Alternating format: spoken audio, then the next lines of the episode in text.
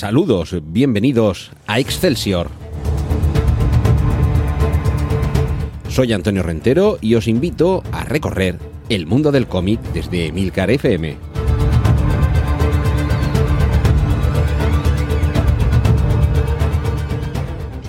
Saludos y bienvenidos una vez más a este podcast Excelsior, donde desde Emilcar FM repasamos el mundo de las viñetas, dedicando programas monográficos y autoconclusivos a destacados personajes, autores, colecciones editoriales. En este caso, y como homenaje al recientemente desaparecido Francisco Ibáñez, vamos a continuar repasando algunas de sus obras más destacadas. En el anterior programa, si lo estáis escuchando, este podcast de manera cronológica, eh, hablamos de la figura del propio Francisco Ibáñez y de su creación más inmortal, Mortadelo y Filemón. Hoy nos vamos a ir hasta el número 13 de la Rue del Percebe. Sin duda, uno también de los cómics más memorables, más influyentes de la historia de la historieta en España. Una creación que nació el 6 de marzo del año 1961, publicado en, eh, en aquel caso en una revista que se llamaba Tío Vivo y que es uno de los grandes referentes de la industria del cómic en España. Hay una derivada, ya lo mencioné en el anterior episodio, que tiene que ver con los derechos de autor. En, en, este caso pertenecían a la editorial Bruguera, a pesar de que eran creación de Francisco Ibáñez, y el conflicto hizo que en los años 80 el propio Ibáñez saliera de la editorial Bruguera para publicar con un formato similar y desde luego con el mismo espíritu una serie titulada 7 Rebolling Street, que aunque cambiaba el número, aunque cambiaba la dirección, básicamente nos contaba lo mismo. ¿Y qué es lo que hay en 13 Rue del Percebe?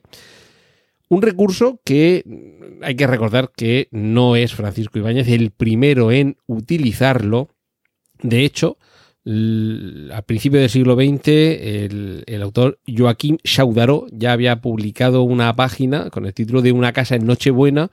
en la que aparecía lo que muestra 13 Rue del Percebe, la sección de un edificio, de manera que podemos contemplar lo que sucede en distintas estancias, distintos pisos del mismo, y de esa forma, en una única plancha, conocer los diálogos, las acciones, que viven distintos personajes. Algunos, sin duda, también recordaréis algunas obras en las que el gran Will Eisner también ha echado mano de este recurso. Si no me fallan las cuentas, la primera vez fue en School for Girls, un episodio de su eh, inmortal serie Spirit, en el que como digo, aparecía este recurso, la sección de un edificio, algo que en algunas de sus otras obras, es eh, Will Eisner uno de los autores más destacados en cuanto a la narrativa urbana, y en muchas ocasiones, o en algunas ocasiones, acude a este recurso. Pero como digo, 13 del Percebe, marzo de 1961,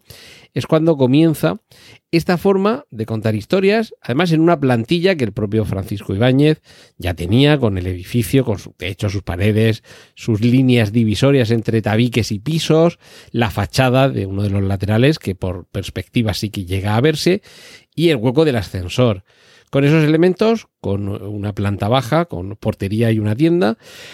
con tres pisos y una guardilla con terraza y vamos viendo las evoluciones de distintos personajes de los que ahora hablaré, porque en muchas ocasiones se iban repitiendo. La maestría de Francisco Ibáñez es que, y bueno, al mismo tiempo su maldición, él mismo lo ha confesado en alguna ocasión, es que el escenario era siempre el mismo, claro, esto por un lado te da una cierta facilidad, el planteamiento se supone que siempre lo vas a tener ahí ya. Eh, con, un punto de partida,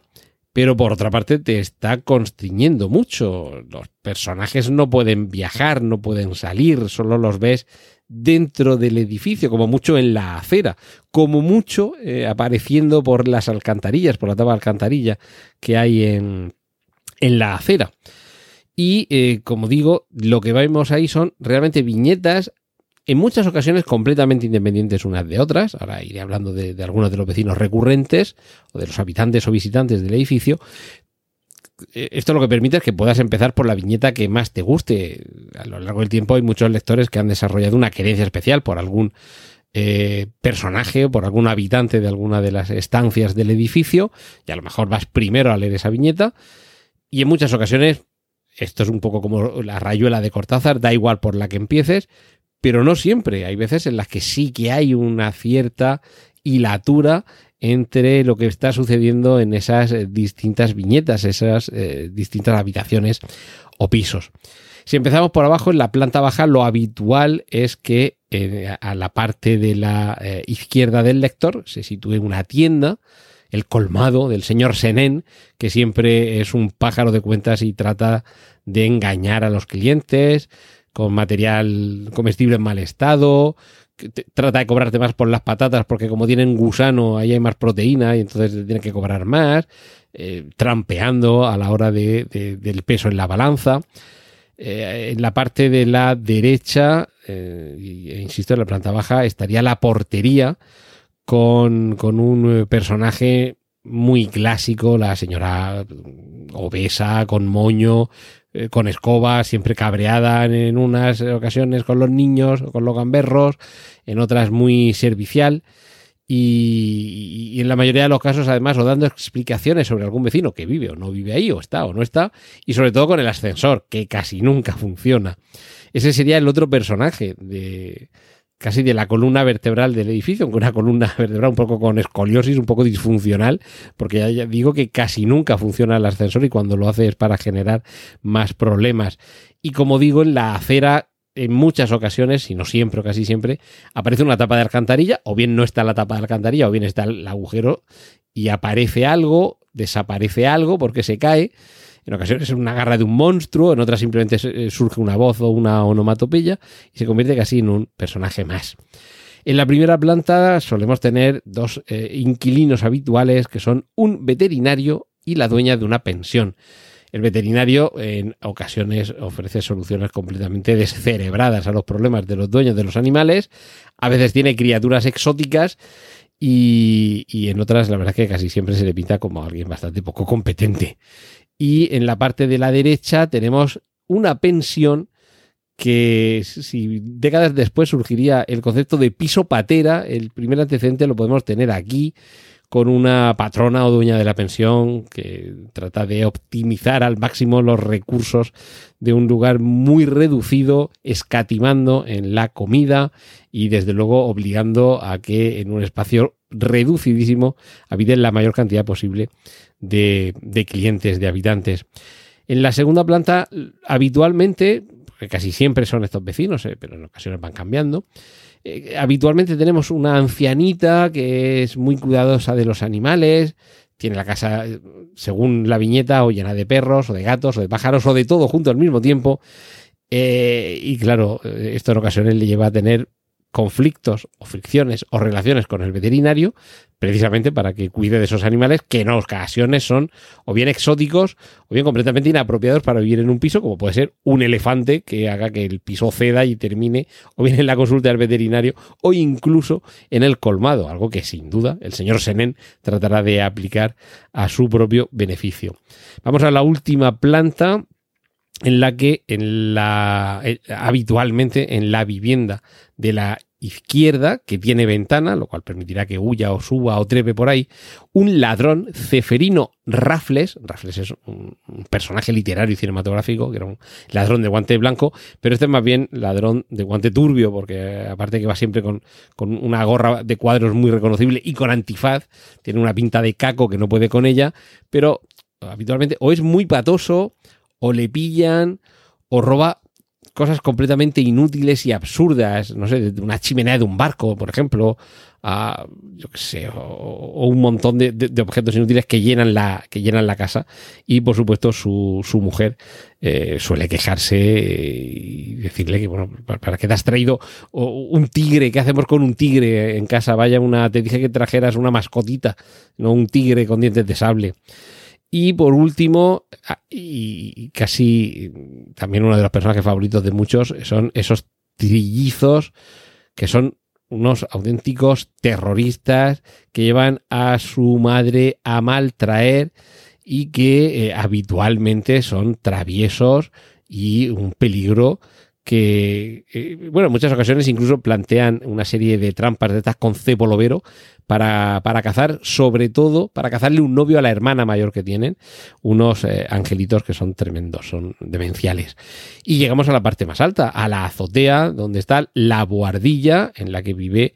el, el, yo lo el moroso, el moroso Manolo, que siempre tiene gente llamada a la puerta para tratar de cobrar facturas, es, un pájaro y un vivales. Y es curioso porque este Manolo tiene un aspecto muy similar a la, caricatura del gran Manuel Vázquez, de quien se dice que realmente sería él el creador de, el creador de la inspiración para 13 Ruedel Percebe por una historieta que publicó en la que se veía eso, una sección de un, de un edificio a, través del cual de ese corte podíamos ver lo que sucedía eh, dentro del mismo. Eh, casi como homenaje a un personaje del que en otro momento hablaremos. Tiene incluso una película que protagoniza a Santiago Segura sobre su vida, bastante delirante la película, pero también lo era su vida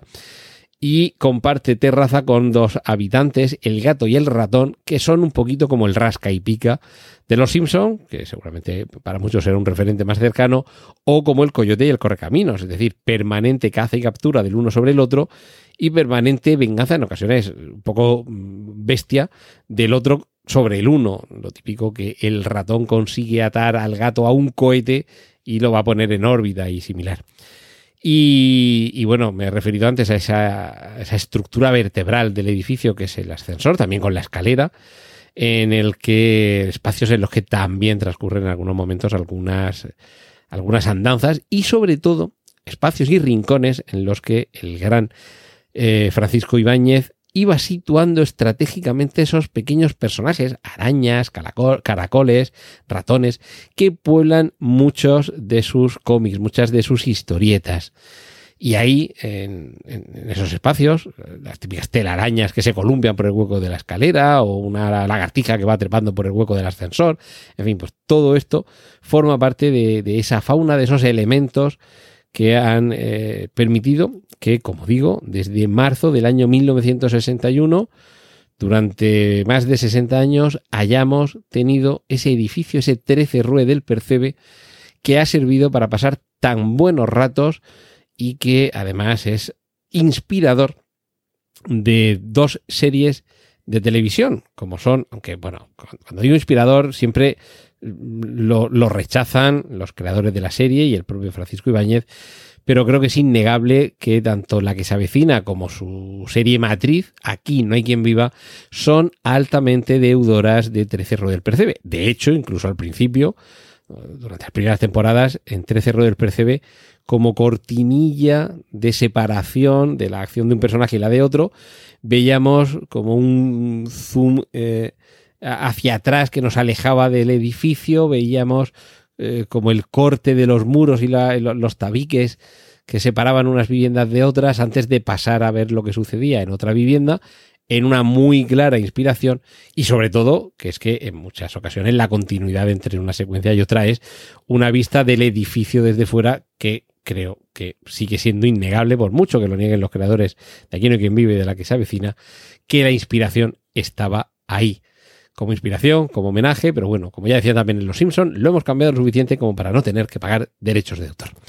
Pues bien, continuaremos en próximas entregas repasando los personajes más memorables de Francisco Ibáñez, porque creo que se lo merece. Y después de Mortadelo y Filemón, y hoy de 13 del Percebe, ¿quién será el que visite estas, eh, este espacio sonoro de Excelsior en la próxima entrega? Bueno, pues esperad una semana y lo sabréis, como siempre, aquí en Emilcar FM. Y ahora, un saludo de Antonio Rentero.